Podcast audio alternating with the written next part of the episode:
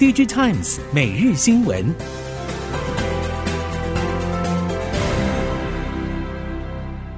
听众朋友您好，欢迎收听 DigiTimes 每日新闻，我是袁长杰，现在为您提供今天科技产业的新闻重点。首先带您看到的是 ChatGPT 全球爆红，相关供应链表示，NVIDIA 几乎垄断目前最红的 AI GPU 市场，获益最大。其次为独拿晶圆代工订单的台积电，供应链表示，粗估一台 H100 系统要价二十万美元。NVIDIA 目前来自 Google、Meta、微软等云端大厂的在手订单，到年底远超过十万台，还不包括正在部署抢进生成式 AI 应用的全球数万家企业与中国市场。而 A100、A800、H100 的系统代工为纬创及红海。目前订单大约各半，不过下半年代工比重将有所调整。顶级高毛利 H 一百，目前红海大约占六成，下半年将会拉升到九成。而 A 一百则是纬创为主，专为中国市场而生的 A 八百，红海代工比重则由四成逐季降到一成。今年半导体主流应用的智慧型手机终端需求尚未回神。生成式 AI 带动的高效运算 HPC 点燃了一股超级运算热潮，GPU 龙头 NVIDIA 以惊人财测照亮市场前景，业界预期手握 CPU、GPU、FPGA 晶片战力的超维后续可望接力。但是近期半导体供应链传出，由于 Android 手机阵营需求持续低迷。各大一线 IC 设计业者对于晶圆代工厂的投片计划更趋保守，频频修正如四五奈米家族投片。下半年手机市场回温颇有难度。苹果阵营也预期，四款 iPhone 新机中只有两款采用三奈米，整体初步备货量也比去年保守。今年手机 AI 两样情的态势，将考验台系半导体代工链。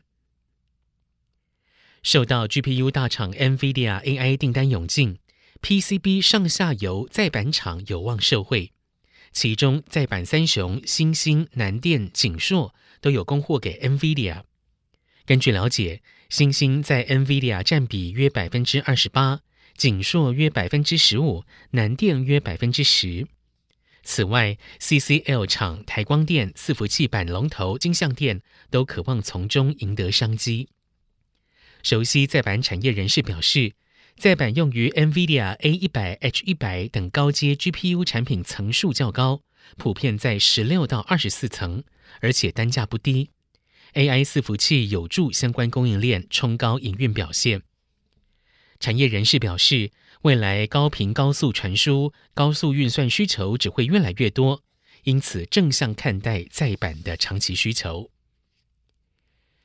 苹果将于开发者大会公开最新 MR 装置的消息甚嚣尘上，外媒连规格及可能售价都率先曝光。相关供应链业者甚至竞争品牌对于苹果新装置是否在近期发表，同样高度关注。在生态系之中，晶片业者相当期待这个机会到来，像是高通近年建置了 XR 运算平台产品线。针对 VR、AR 等不同类型装置提出了相对应的解决方案。除了打进宏达电、Meta 等主流 VR 装置供应商，近期也启动了和三星、Google 及多家中系品牌的合作。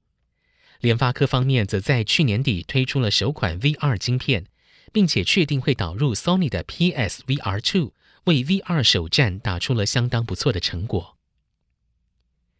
针对供应链的库存去化问题，不同产业因为形态不同，遭受冲击有时间差，但是都一致期盼市场尽早回温。包括研华、康舒等供应链业者，对于市场反弹的时间点都做出了修正。康舒董事长许介立表示，因为消费用电源客户调节库存幅度超出预期，因此修正对第二季营收的看法。预期今年第二季会是营收低谷。产业电脑因为产业形态不同，再加上了先前受缺料等因素影响，部分递延订单直到今年第一季还在消化。研华董事长刘克振在股东会表示，第三季可能有比较大的挑战。同样的，星汉也预估库存去化时间点落在第三季底。接下来看到面板，面板大厂友达将今年视为 Micro LED 量产元年。董事长彭双浪说，会建置 Micro LED 新产线。不过，与十点五代厂和 OLED 面板厂不一样的是，Micro LED 可以按照需求逐步扩充，在投资上会低很多。彭双浪说，友达从二零一二年开始投入 Micro LED 研发，目前开始有成果出来，将在穿戴式装置与车用产品上商品化。但是彭双浪也说，整体产业链还需要努力。Micro LED 技术要真正导入车用，并且具有大量规模，还需要一段时间。此外，因应地缘政治，加上了车用产品体积大、运费高，以及客户有在地交货的需求，友达计划在越南、北美建置组装厂。至于中国的工厂，则没有迁出计划。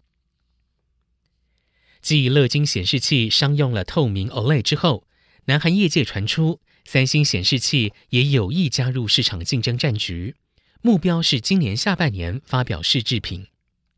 韩国媒体《国民日报》引述业界消息，指出三星显示器正在开发采量子点 QD 技术的透明 OLED，计划最快在今年下半年推出试制品。不过目前还不清楚三星显示器是否会真正开始量产透明 OLED。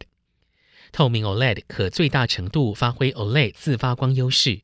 由于具有轻薄而且透明的特性，足以取代现有玻璃窗，可以应用于电子数位看板、建筑、交通工具、数位艺术等多种领域。南海面板业界认为，发展透明 OLED 技术与应用产品，与中国业者的技术差距可望拉大。随着六 G 技术发展方向逐渐明朗，美中两大阵营的竞争更加白热化。四月传出。美国政府找来企业专家筹划六 G 行动通讯技术发展策略，外界认为目标是希望能重新夺回过去的领导地位。面对泛美阵营的围攻，中国卡位六 G 可以说是不甘示弱。首先，虽然六 G 尚未有共识和标准，但是前期技术研发和应用探索是决定标准制定话语权的依据。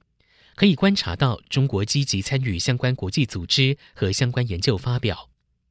调查指出，从六 G 技术专利申请量来看，中国、美国、日本、南韩是全球六 G 领先者，其中中国占专利中三成，美国、日本则为两成，其中由华为、中兴为主要投入企业。最后，我们来看到电子后视镜法规已经上路将近半年。车辆研究测试中心首度揭露了目前业者送样状态，以及产品设计时最容易出现地雷的区域。